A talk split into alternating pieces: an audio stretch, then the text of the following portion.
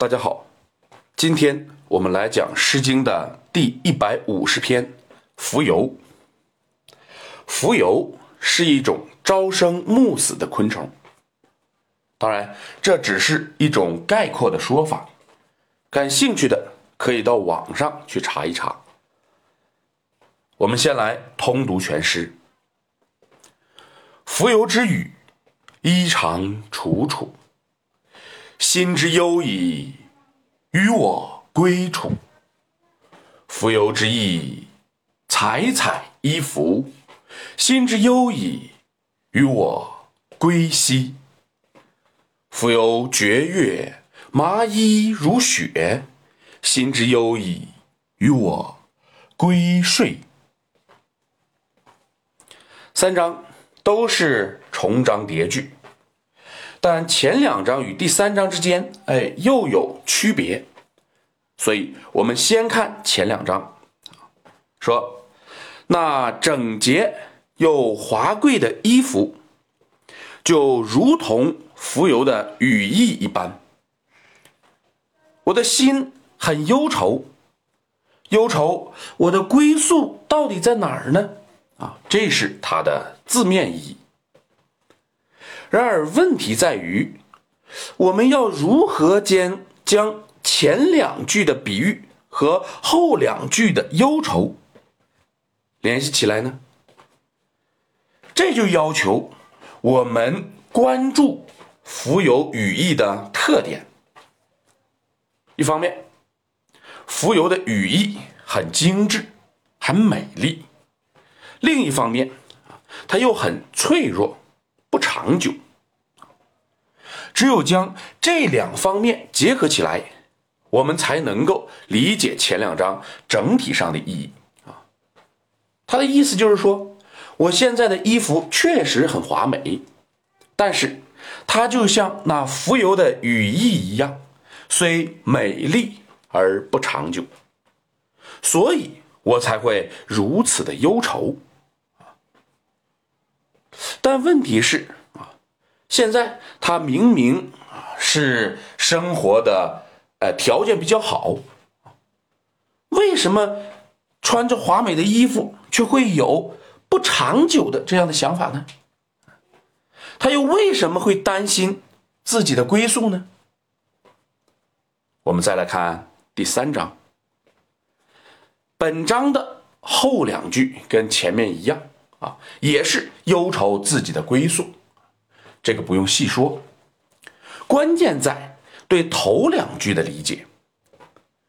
绝月就是昆虫始生时穿穴而出啊，所以蜉蝣绝月就是蜉蝣从地底下爬出来的那一天起。我们前面已经说了，它是朝生暮死的东西，所以这句话。虽然只交代了蜉蝣的生，但暗示的一定是他的死。这是我们读诗要具备的一种能力啊，也就是你要补足诗句意义。什么是麻衣呢？郑玄说，麻衣就是深衣。深衣指的是古代上衣和下裳。相连缀的一种服装，为古代诸侯、大夫、士家居常穿的衣服，也是庶人的啊经常穿服的这个礼服。那么，蜉蝣的生命期短暂，与一个人穿居家的衣服啊有什么关联呢？关键就在于“如雪”二字。什么人的身衣必须是白色的呢？《礼记·深衣》载啊，如果你父母健全，那么你就穿一个丝质的深衣，它的颜色是青色的；如果是孤儿，那你就穿丝质的深衣，但是呢，它一定是白色的。所以麻衣如雪，表示穿衣服的人是一个死了父母的人。这样，我们就能够将第三章的前两句关联起来了。意思是说，蜉蝣从出生到死亡时间很短，我从出生到成为孤儿的时间也不长。换句话说，就是作者早早的就成了一个孤儿，所以他才会悲伤，才会有担心归宿的想法。我们读汉乐府的《孤儿行》。说：“居生不乐，不如早去，下从地下黄泉啊！这孤儿啊，活着很苦，所以就想到地底下去追随他的父母。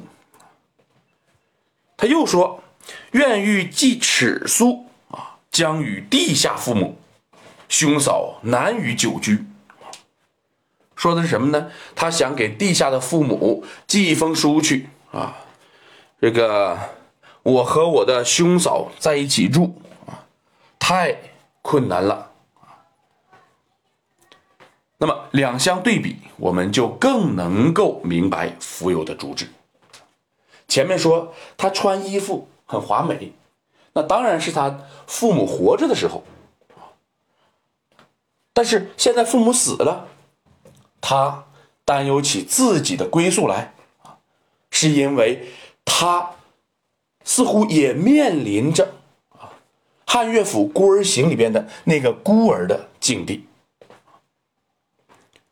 所以这就是一篇春秋时期的《孤儿行》啊。下边我们再来通读一下全诗，感受一下。蜉蝣之语，衣裳楚楚，心之忧矣，于我。归处，蜉蝣之意，采采衣服，心之忧矣，与我归兮。蜉蝣绝月，麻衣如雪，心之忧矣，与我归睡。好，本诗就讲到这里。如果您听着感觉不错，希望您能够啊分享给别人，谢谢。